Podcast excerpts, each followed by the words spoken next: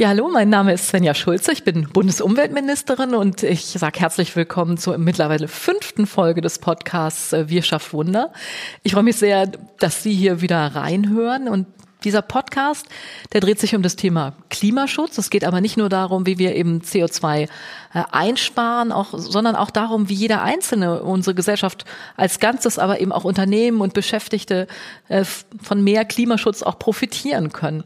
Es geht also um nicht weniger als einen grundlegenden Umbau unseres Landes eben hin zu mehr Klimaschutz, umweltfreundlichen Technologien und mehr Lebensqualität. Und diesen Umbau, diese Transformation, die schaffen wir nur in einem breiten Dialog.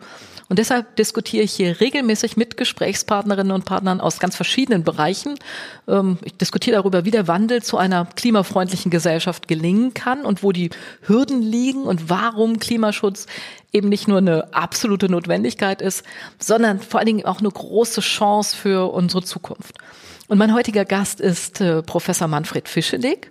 Er ist seit Anfang des Jahres der wissenschaftliche Geschäftsführer des Wuppertal-Instituts. Wuppertal-Institut ist natürlich sehr breit bekannt, aber ich sage nochmal zwei Sätze. Es ist ein ganz wichtiges Institut, was Forschungsarbeiten macht zum Bereich der Nachhaltigkeit äh, und zum Klimaschutz. Und im Mittelpunkt äh, der Arbeit steht die Frage, wie wir so leben und wirtschaften können, dass wir unsere planetaren Grenzen einhalten können und dass eben auch die Kinder, die Enkelkinder noch einen lebenswerten Planeten dann haben. Also ein wichtiges Forschungsinstitut. Ich will mit Manfred Fischedick vor allen Dingen darüber diskutieren, welche Rolle die Digitalisierung beim Klimaschutz spielt, weil wir merken das ja, Digitalisierung prägt unser Leben. Es ist aber auch für einen effektiven Umwelt- und Klimaschutz überhaupt nicht mehr wegzudenken. Und deswegen bin ich heute auch mit Manfred Fischedick natürlich via Netz verbunden. Wenn es also an manchen Stellen ein bisschen ruckelt, liegt es daran, dass ich in Berlin und er in Wuppertal sitzt. Und deswegen schon mal herzlich willkommen, äh, Manfred Fischedick. Hallo. ja, ich würde direkt mit einer Einstiegsfrage mal einsteigen. Wenn man sich das so ansieht, Klimaschutz, sozial-ökologischer Umbau, Transformation, das klingt ja alles sehr, sehr abstrakt. Wie kann denn eigentlich Ihrer Meinung nach jeder, jede ganz konkret von einer klimafreundlichen Gesellschaft profitieren? Was, was ist da Ihre Idee? Ja, zunächst mal ist, glaube ich, nochmal wichtig festzustellen, dass auf, aufgrund der Gefahren des Klimawandels wir eigentlich grundsätzlich gar keine Alternative haben für den Übergang in eine klimafreundliche Gesellschaft. Wir wissen ja aus vielen Modellrechnungen, dass die potenziellen Schadens- und Anpassungskosten viel, viel größer sind als die notwendigen Anstrengungen, die wir brauchen für den Umstieg. Unabhängig davon ist aber sicherlich richtig, dass jeder, jede von uns von einer klimafreundlichen Gesellschaft profitieren kann, wenn sie richtig gestaltet wird. Mhm. Und äh, dieser Nebensatz ist, glaube ich, ganz wichtig. Äh, das heißt also, wenn die richtigen Strategien und Technologien intelligent miteinander kombiniert werden. Dann werden wir sie sozial gerecht gestalten, die Menschen mitnehmen, nicht überfordern auf dem Weg in Richtung einer klimaverträglichen Gesellschaft, wenn wir das partizipativ ausrichten. Das finde ich ganz wichtig, den Ideenreichtum der Menschen tatsächlich auch mitnehmen, weil viele von uns haben Ideen, wie man Klimaschutz betreiben kann, in ihrem eigenen Zuhause, im, im Unternehmen oder auch in der Gesellschaft. Das heißt, wir müssen sie mitnehmen. Ganz wichtig ist für mich auch, dass wir früh versuchen, strukturelle Veränderungsprozesse, auf die wir uns einstellen müssen, zu identifizieren und dann zu überlegen, wie wir vorausschauend Maßnahmen ergreifen können, diese zu flankieren. Wir stecken ja mittendrin in der Kohleausstiegsdebatte, wir stecken mittendrin in der Frage, was machen wir mit den, den Autos der Zukunft. Das sind ja nur zwei Branchen von, von vielen, mhm. wo wir strukturelle Veränderungen sehen werden, um die wir uns kümmern müssen. Und je eher wir identifiziert haben, worum es geht, und je eher wir Ideen haben, wie wir es flankieren können, desto besser. Egal, mhm. ob das in Richtung einer Kreislaufwirtschaft geht, ob das in Richtung der Einführung einer Wasserstoffwirtschaft geht, ob das um die breitere Anwendung von digitalen Produkten und Dienstleistungen geht. Mit all dem sind strukturelle Veränderungen verbunden, die wir früh identifizieren können. Und dafür braucht es, glaube ich, die richtige, auch reflektive Politik, die richtigen Rahmenbedingungen, sodass wir tatsächlich am Ende des Tages sagen können, dass wir alle von einer klimaverträglichen Gesellschaft profitieren können. Mhm. Jetzt während der Corona-Zeit haben ja ganz viele die Natur ganz anders schätzen gelernt, weil man rausgegangen ist, man plötzlich die Vögel zwitschern gehört hat. Das war ja ein Teil dessen. Der andere war, dass das ein enormer Digitalisierungsschub für, für ganz, ganz viele war. Ich habe das hier im Ministerium gemerkt. Wir sind innerhalb von kürzester Zeit umgestiegen zu einem komplett digitalen Arbeiten. Die meisten mussten von zu Hause arbeiten, damit man sich eben möglichst wenig begegnet. Ähm, das hat ja auch eine Auswirkung aufs Klima, wenn wir Teile davon vielleicht in die Zeit auch nach Corona mitnehmen könnten. Wir haben eine Studie gemacht, da hieß es, wenn man nicht mehr so viel pendeln würde, wenn Dienstreisen sozusagen wegfallen, dass bis zu acht Prozent sozusagen des Personenverkehrs sich einsparen lassen würden. Acht Prozent, das klingt für mich äh, schon mal echt enorm viel. Aber mit dem, dass wir, was wir jetzt machen, ist ja auch wieder ein Energieverbrauch äh, verbunden. Also wir sind übers Netz verbunden, die, die, die Server, die Netze, die brauchen ja äh, auch wieder ähm, Strom. Wie, wie sehen Sie das? Also das ist ja ein enormer Digitalisierungsschub. Vieles davon ist auch positiv. Können wir davon was rüber retten, sozusagen in die Zeiten nach Corona, oder ist das nur so, ein, so eine kurze Episode? Ja, ich hoffe sehr, dass wir vieles von dem, was wir in den letzten Monaten gelernt haben, rüber retten können in einer Post- oder vielleicht muss man ja auch sagen, Con-Corona-Phase. Und mhm. äh, man zunächst mal hat Corona ja gezeigt, dass Verhaltensänderungen möglich sind und das sogar sehr, sehr schnell. Und das hat aber auch gezeigt, dass Verhaltensänderungen, auch das, äh, der Abkehr von Routinen durchaus mit einem Mehrwert verbunden sein, sein kann. Das war also ein Lerneffekt, den viele von uns ja hatten äh, im eigenen Gebäude, aber natürlich auch vor allen Dingen jetzt im, im Kontext äh, der beruflichen Tätigkeiten, in denen wir nachgehen.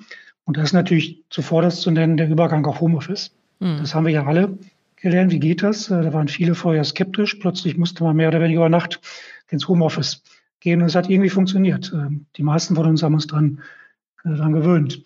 Wir haben, wir wissen, wie wir heute verzichten können, vielleicht auf überflüssige Dienstreisen. Das heißt, äh, die Reise von Wuppertal nach Berlin, die ich vielleicht früher immer gemacht habe für einen, einen Stundentermin, lässt sich jetzt vielleicht, weil alle gut ausgerüstet sind, eben auch digital mhm. machen. Und damit spart man natürlich nicht nur Zeit, sondern auch CO2. Wir haben schätzen gelernt, was Urlaub zu Hause, also im Lande in Deutschland, bedeutet, konnten sich auch viele nicht vorstellen, dass das sehr schön ist. Wir haben gelernt, wie man in der Nachbarschaft miteinander kooperieren kann, wie man Dinge teilen kann. Nordisch würde man sagen, die Shared Economy im direkten Umkreis haben wir gelernt und auch regionale Produkte und Produktion ist plötzlich wieder auf der Agenda, was lange nicht, äh, nicht der Fall war. Also vieles hat sich sehr kurzfristig verändert ähm, und das wäre zu großen Teilen ohne Digitalisierung gar nicht möglich gewesen. Also dass wir so digital schon aufgestellt sind, hat uns geholfen, überhaupt diesen Schritt machen zu können. Und das ist natürlich auch eigentlich eine grundsätzlich große Chance, die sich lohnt aufzugreifen und jetzt auch dauerhaft diese Verhaltensänderungen in den Blick zu nehmen. Bisher haben wir natürlich noch zu wenig empirische Befunde, um sagen zu können, was bleibt mhm. tatsächlich dauerhaft. Wir wissen, Homeoffice ist in aller Munde. Das ist, glaube ich, ein stabiler Trend. Wir wissen, dass viele Unternehmen schon entschieden haben, vielleicht zwei Tage die Woche in der Zukunft Homeoffice zu machen. Auch große Unternehmen. Also das ist, glaube ich, ein stabiler Trend, wo man sagen kann, da sparen wir tatsächlich auch an Verkehrsleistung ein. Da wird es weniger Verkehr geben. Auf der anderen Seite sehen wir, wenn man morgendlich äh, die Staumeldung im Radio sich anhört, irgendwie fühlt sich das schon wieder so an wie im, im Februar oder im, im Frühmärz, äh, dass äh, die Staus sehr, sehr lang sind und man das Gefühl hat, so wahnsinnig viel hat sich da nicht verändert. Das heißt, wir müssen es irgendwie schaffen, dass wir mit flankierenden Maßnahmen das, was sich an Verhaltensänderungen als Positives ergeben hat, tatsächlich durchhalten können. Mhm. Und da ist die Politik gefordert, klar, da sind wir aber als Gesellschaft ähm, ganz massiv auch gefordert, eben tatsächlich zu versuchen, über neue Medien dann äh, auch zum Beispiel weniger Verkehr zu induzieren. Man darf, glaube ich, eines nicht vergessen bei dieser ganzen Homeoffice-Debatte, dass wir natürlich ein Stückchen weit nicht 100 Prozent der Gesellschaft hier mitnehmen können, sondern wir wissen ja ganz genau, dass äh, diejenigen, die, die besser gebildet sind, vielleicht ein höheres Einkommen haben, naturgemäß einen besseren Zugang haben zu Homeoffice, weil sie in Bereichen arbeiten, wo das geht. Ich kann im Homeoffice arbeiten. Wenn jemand am Band ein Auto produziert, geht das schlecht. Das wir müssen da auch, glaube ich, ein bisschen auf das soziale Gleichgewicht achten. Trotzdem bin ich davon überzeugt, dass über Homeoffice über Verzicht von Dienstreisen wir vielleicht nicht an die acht bis zehn Prozent Potenzial rankommen, was die Verringerung der Verkehrsleistung anbelangt, aber auch wenige Prozentpunkte. Mhm. Wäre schon ein Schritt in die richtige Richtung, weil gerade im Verkehrsbereich da fehlen uns ja kluge Ideen. Wenn Digitalisierung da helfen kann, umso besser. Naja, gerade im Verkehr sehen wir ja, dass das eher im Moment noch steigt, weil äh, wir bestellen oder viele Leute bestellen im Internet, äh, die Sachen werden angeliefert, wir haben mehr Lieferverkehre als früher und ja, insgesamt der CO2-Ausstoß des, des Verkehrssektors ist ja immer noch angestiegen. Ich glaube, da ist eine Baustelle, wo man ran muss.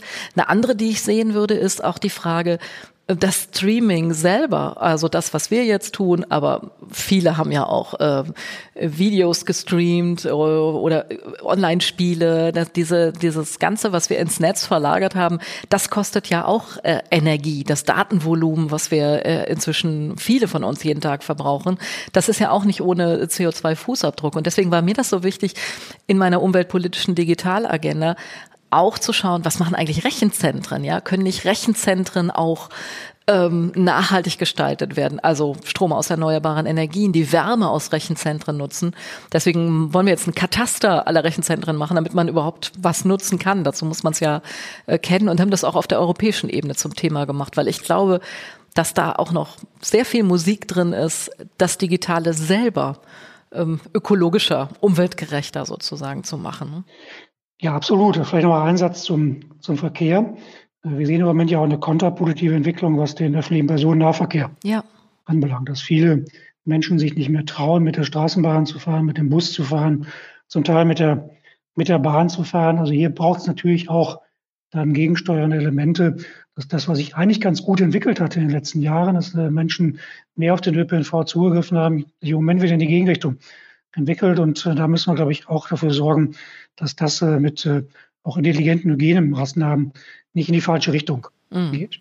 Dann zur Digitalisierung nochmal noch mal ganz klar. Das ist, äh, bei der Digitalisierung sind wir so ein bisschen natürlich in einem Spannungs, Spannungsfeld, äh, dann was Sie gerade ja angedeutet haben. Auf der einen Seite kann Digitalisierung und muss Digitalisierung einen ganz, ganz großen Beitrag zum Klimaschutz leisten. Auf der anderen Seite ist Digitalisierung, Digitalisierung selber natürlich mit Energieverbrauch verbunden, mit Ressourcenverbrauch verbunden. Das sind ja nicht nur die Rechenzentren, das ist auch der Ressourcenverbrauch, der in den ganzen Geräten drinsteckt. Die müssen ja auch irgendwo hergestellt werden. Das sind zum Teil seltene Erden, also hochproblematische Materialien, die mit viel Energiebedarf auch gewonnen werden. Also da muss man sicherlich ran, den Energiebedarf von Rechenzentren zu, zu reduzieren oder den Restbedarf dann über erneuerbare Energien bereitzustellen, die Abwärme zu nutzen. Aber man muss, glaube ich, auch an, dass man im Bereich der, der Geräte selber versucht, sie modularer, reparaturfähiger zu gestalten, langlebiger mhm.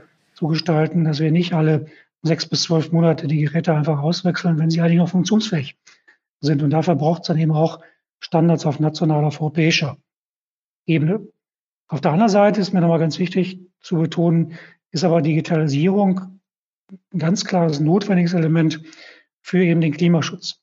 Wenn man jetzt daran denkt, äh, die erneuerbaren Energien auszubauen, das geht nicht ohne Digitalisierung. Die vielen kleinen, dezentralen, fluktuierenden, erneuerbaren, die muss man verbinden, sehr intelligent mit der Nachfrage.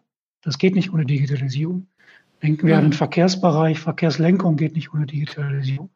Mittel- bis langfristig in die Zukunft gedacht, äh, autonomes, automatisiertes Fahren. Geht nicht ohne Digitalisierung, hat aber vielleicht die Chance, die gleiche Mobilität mit viel weniger Autos zu leisten. Oder eben sowas wie eine Kreislaufwirtschaft. Auch da braucht es viel Intelligenz, viel Digitalisierung. Und deswegen ist Digitalisierung auch zwingend notwendig für den Klimaschutz. Wir müssen sie nur so gestalten, dass sie tatsächlich zweckorientiert eingesetzt wird und nicht ein Stück über Selbstzweck wird. Ja, und ich finde diese Beispiele, die finde ich gerade genau spannend. Was kann man eigentlich über Digitalisierung machen? Ich finde es ja im Verkehrsbereich, wäre es ja nicht intelligent, wenn wir jetzt einfach die Autos, mit denen wir heute im Stau stehen, mit Verbrennungsmotor einfach durch äh, Autos mit äh, Elektromotor ersetzen und damit im Stau stehen. Eigentlich müsste das Ziel ja sein, dass wir besser werden, also dass wir Mobilität so organisiert bekommen, äh, dass wir eben möglichst nicht dauernd im Stau stehen, sondern intelligentere Lösungen haben. Mich hat da sehr beeindruckt ein, ein Angebot, was ich hier in Berlin kennengelernt kennengelernt habe, wo man auf dem Handy eine, eine App hat, ähm, hier von der BVG, Yelby, und die sagt einem, wenn du da und dahin willst, also mit der U-Bahn brauchst du so und so lange, mit dem Fahrrad äh, brauchst du so und so lange und wenn alles gar nicht mehr geht, hier kannst du dir auch ein Auto leihen, alles aus einem, aus einer App heraus, ähm, was ich wirklich äh, total intelligent fand, weil das Verhalten anders steuert, wenn man sieht, das bisschen kannst du eben im Fahrrad fahren, bist du viel schneller, als wenn du irgendwas anderes benutzt. Solche, solche intelligenten Lösungen. Oder was mich auch total beeindruckt hat, in der Biodiversitätsforschung, äh, dass wir, wir wissen jetzt über den Insektenschwund Bescheid, ja, wir wissen, wie stark die Menge sich reduziert hat, aber was man über Digitalisierung heute alles machen kann, also, dass man das, was man früher mühsam händisch ausgezählt hat an einzelnen Proben, heute digital auswerten kann und viel genauer dann Bescheid weiß, welche Tiere waren da sozusagen in meiner Probe vorhanden. Solche guten Beispiele der Digitalisierung, ich glaube, darüber müssen wir auch reden. In der Landwirtschaft. Man kann viel zielgerichteter ähm, düngen oder ähm, Pflanzenschutzmittel einsetzen, wenn man mehr über die Böden weiß. Das habe ich mir jetzt gerade äh, mal in Mecklenburg-Vorpommern angeguckt. Also da ist noch ganz viel Luft nach oben, wo man Digitalisierung auch für Klima, für Umweltschutz äh, nutzen kann, äh, was heute überhaupt noch nicht gemacht wird. Ja. Haben Sie aus Ihrem Arbeitsumfeld, aus Ihrer Forschung noch mutmachende Beispiele sozusagen, was schon geht, was, was man noch machen könnte? Ja. Zwei, drei Aspekte habe ich ja gerade schon genannt. Auf jeden Fall braucht es Digitalisierung eben für den Ausbau der erneuerbaren Energien, für die Steuerung eben der kleinen dezentralen Anlagen, das Verbinden mit, äh, mit der Nachfrage. Und auf der Nachfrageseite kann man auch viel, viel intelligenter versuchen, sie äh, so äh, auch zu, äh, zu justieren, dass sie passförmig ist mit Zeiten, wo wir eine hohe Windenergieeinspeisung haben, wo wir eine hohe solare Einstrahlung haben, äh, überall auch zeitvariable Tarife Dafür braucht es eben auch Digitalisierung, um das besser miteinander verbinden zu können. Das sind Dinge, an denen wir arbeiten. Vielleicht aus dem Gebäudebereich eine interessante Entwicklung. Ähm, wir wissen ja heute, dass man zum Beispiel auch ähm, industriell vorgefertigt sanieren kann, äh, zum Beispiel eben dadurch, dass man einen sogenannten Digital Scan macht äh, seines Gebäudes, also sein Gebäude wirklich digitalisiert und dann eine industrielle Vorfertigung macht von Sanierungsmaßnahmen, die dann kostengünstiger sind, die schneller umgesetzt werden können, die mit weniger Schmutz, mit weniger Lärm verbunden, verbunden sind. Und das kann dazu führen, dass wir eben die energetische Sanierungsrate seit vielen Jahren ja unterhalb von ein Prozent liegt, dann tatsächlich auf eine Größenordnung steigern, die wir ja zwingend brauchen hm. für den Klimaschutz. Weil auch da kann Digitalisierung helfen. Dritte Ebene nochmal der Verkehrsbereich, diese Apps, die Sie angesprochen haben. Ganz, ganz wichtig, weil sie uns eben in die Lage versetzen, auch persönlich zu wählen und nicht immer direkt zum Auto zu greifen, sondern sehen wir plötzlich, ja, mit dem Fahrrad ist es vielleicht sogar zehn Minuten schneller und ich kann eine schöne Strecke noch wählen. Ich habe gleichzeitig meinen äh, mein Fußsport noch gemacht oder ich sehe direkt, äh, dass das, äh, was ja damit verbunden sein muss, ist, dass ich eben nicht fünf unterschiedliche Tickets brauche, sondern einmal ein Ticket lösen kann und damit unterschiedliche Verkehrsmittel dann auch äh, bedienen kann. Also da ist noch viel Luft nach oben.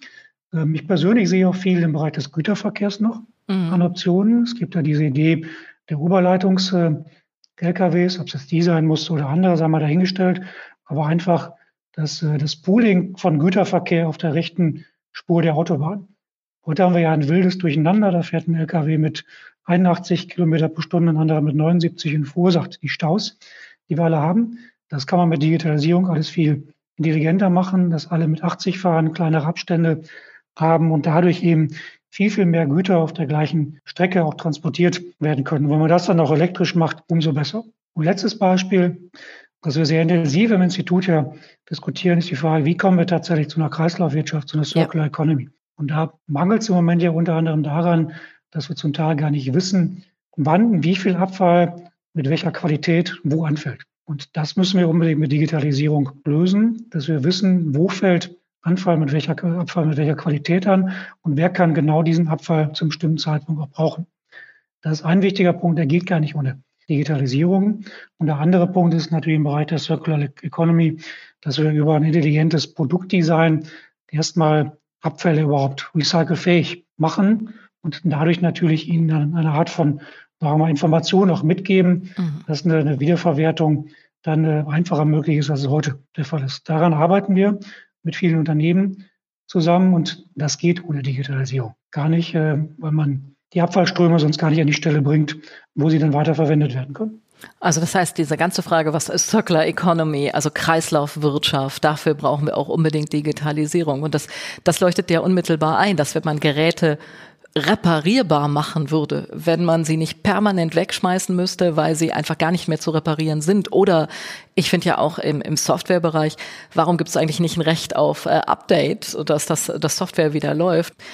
Geräte immer wieder austauschen zu müssen, weil sie nicht mehr äh, werden können, äh, obwohl die Funktionalität eigentlich noch reicht, ähm, ist ja auch totale Verschwendung. Also äh, da stärker reinzugehen, die, den Kreislauf zu führen, das finde ich eine ganz, ganz wichtige Geschichte. Wir machen das im Moment auch auf der europäischen Ebene. Wir diskutieren gerade im Rahmen unserer EU-Ratspräsidentschaft einen Circular Economy Action Plan und da ist genau diese Frage Recht auf Reparierbarkeit ähm, ein wichtiger Punkt und in der Digitalstrategie, die haben wir nicht nur in Deutschland, die haben wir jetzt auch auf die europäische Ebene gebracht. Da sind auch die ganzen Fragen äh, Ressourceneffizienz, also Einsparmöglichkeiten bei Digitalisierung, äh, aber auch ähm, gemeinsame europäische Regeln für künstliche Intelligenz, für ähm, Digitalisierung.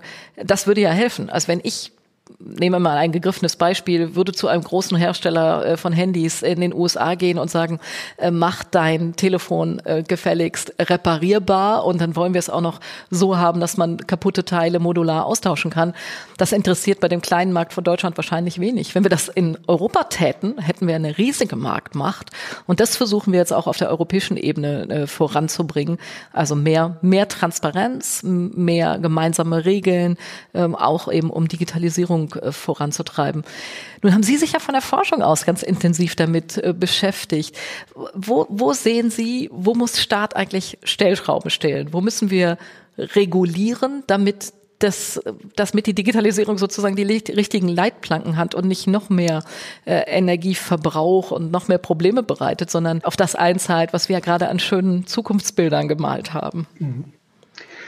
Ich will mal, will mal damit einsteigen zu sagen, dass aus meiner Sicht Digitalisierung mit Maß und Ziel betrieben werden muss. Äh, was wir mit Maß zum Beispiel sehen, dass wir ungefähr 90 Prozent aller Daten, die irgendwo gespeichert sind, sind ungenutzte mhm. Daten. Also die werden gar nicht zielorientiert genutzt, weil sie doppelt, dreifach, zehnfach irgendwo abgelegt sind. Trotzdem diese Daten, die irgendwo gespeichert sind, die kosten ja Energie. Das heißt, da müssen wir erstmal schauen, wie können wir die, den Nutzen dessen, was wir dort an Datenverhaltung haben, wie können wir das steigern? Und da bin ich eben genau bei dieser Zielebene.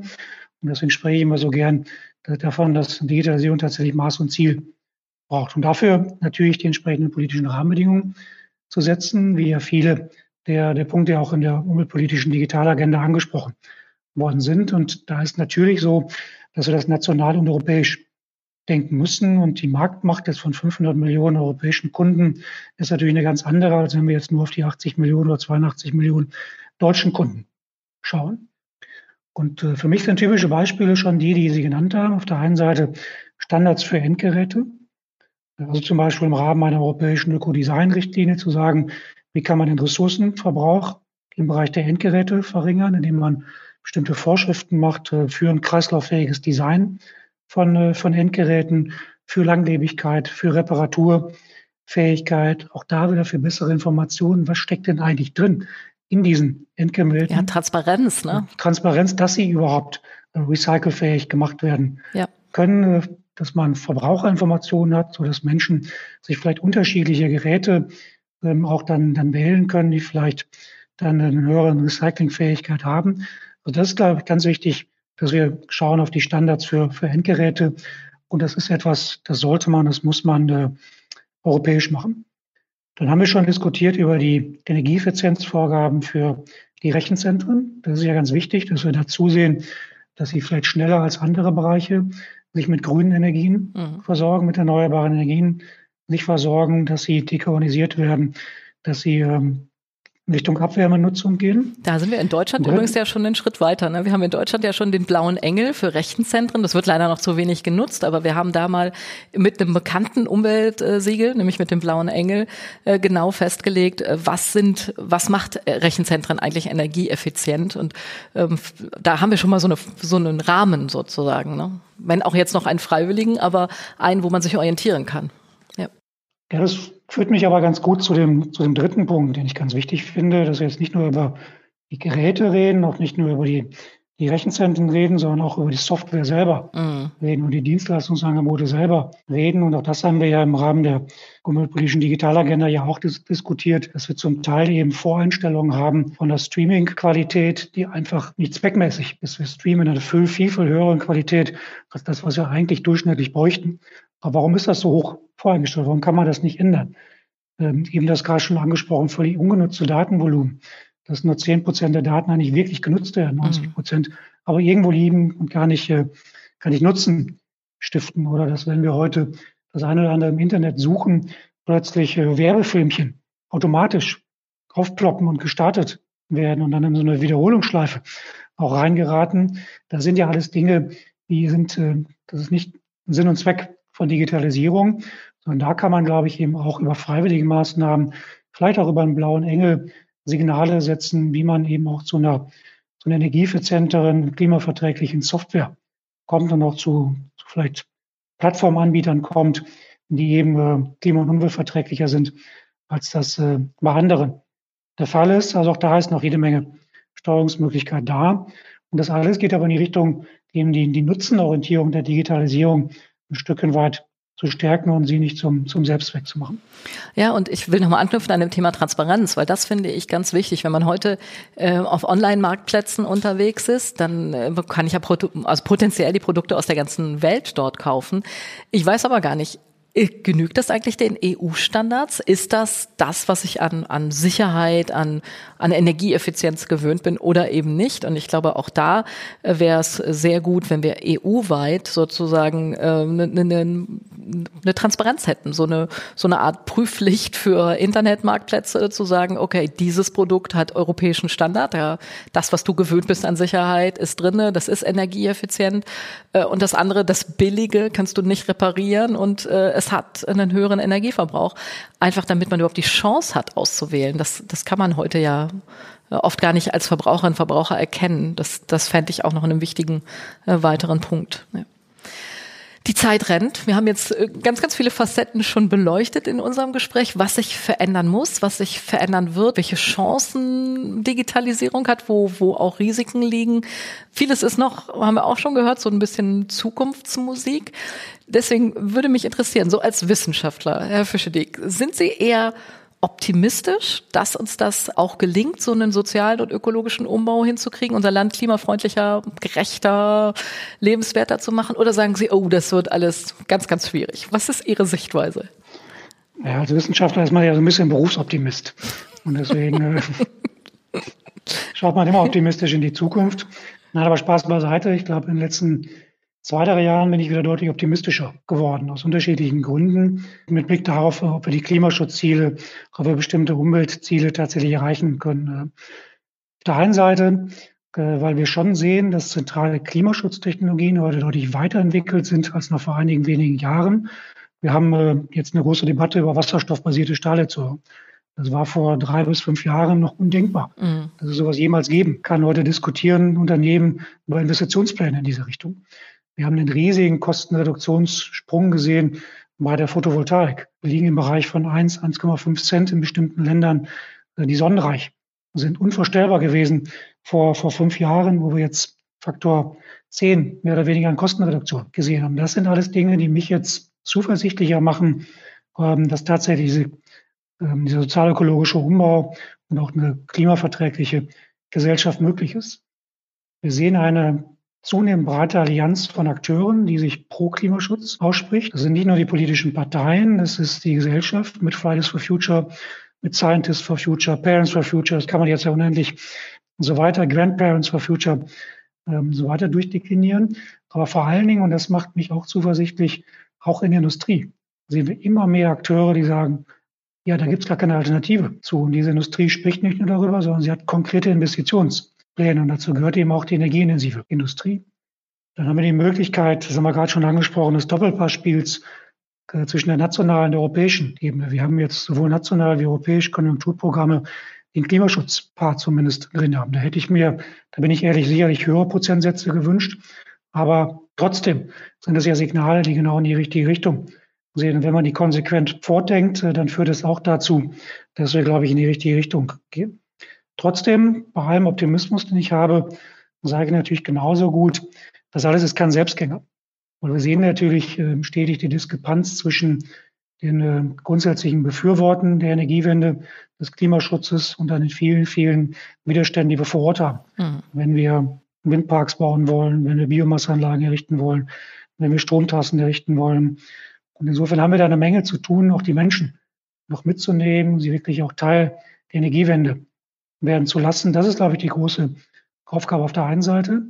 Die zweite große Aufgabe ist, da dürfen wir uns auch nichts vormachen, wenn wir über Klimaschutz reden, brauchen wir einen langen Atem. Braucht Politik einen langen Atem, braucht die Gesellschaft einen langen Atem. Und das ist, glaube ich, etwas, was viele nicht gewöhnt sind, über zwei Jahrzehnte wirklich dran zu bleiben an diesem Thema. Und zum Schluss nochmal, was mir nochmal ganz wichtig ist zu betonen, das Jahrzehnt, in dem wir jetzt drin stecken, also die 2020er Jahre, das ist eigentlich genau das entscheidende Jahrzehnt, an dem wir festmachen werden können im späteren zeitgeschichtlichen Rückblick, ob wir es wirklich geschafft haben, auf den richtigen Pfad zu kommen oder nicht. Jetzt müssen die politischen Entscheidungen getroffen werden, jetzt muss die Industrie, jetzt muss Gesellschaft die entsprechenden äh, Investitionsentscheidungen treffen und äh, die Meilensteine gesetzt werden. Und wenn wir sie richtig setzen, dann bin ich optimistisch, aber dieses Jahrzehnt dürfen wir nicht verpassen. Ja, ganz, ganz herzlichen Dank nochmal sozusagen für dieses Schlusswort. Das ist eigentlich Anknüpfungspunkt wieder für die nächsten Diskussionen, weil über die Frage, wie wir eigentlich die Menschen mitnehmen, können wir jetzt nochmal eine halbe Stunde diskutieren, weil das mache ich gerade in meiner Wir schafft Wunder-Reihe, wo ich eben vor Ort bin und auch versuche unmittelbar einfach diejenigen, die angeblich immer gegeneinander diskutieren, miteinander äh, ins Gespräch zu bringen. Oder auch die Frage der, was kann die Industrie eigentlich alles tun? Die Frage der Dekarbonisierung heißt das ja immer der Industrie. Auch dort macht das Umweltministerium eine Menge. Wir haben ein eigenes Kompetenzzentrum für die energieintensive Industrie in Cottbus äh, gegründet, Kai, äh, was ganz konkret mit Firmen Dekarbonisierungsstrategien für ihre Unternehmen erarbeitet, also Stahlindustrie oder Grundstoffindustrie, äh, Alu, wo wir ganz konkret hingehen und sagen, also nicht im Modell, sondern was, welche Schritte muss man eigentlich machen, um äh, CO2-neutral zu werden. Also alles viele große Aufgaben, viele, viele spannende Themen. Deswegen nochmal äh, herzlichen Dank an Herrn Fischedick für die Informationen und die Einblicke. Ich sage nochmal Danke an alle, die zugehört haben. Vielen, vielen Dank für das Interesse. Ich bin sehr gespannt auf die Rückmeldung. Besonders zum Thema Digitalisierung bekommen wir in den sozialen Medien sehr, sehr viele Kommentare. Äh, sicherlich auch, weil das das Medium ist und weil das ja auch unseren äh, Alltag äh, betrifft. Aber schreiben Sie uns auch gerne mit Fragen, Anregungen und Feedback. Ich verabschiede mich erstmal für heute und sage Tschüss, bis zum nächsten Mal und nochmal ganz, ganz herzlichen Dank an Herrn Wischedig. Tschüss. Sehr gerne.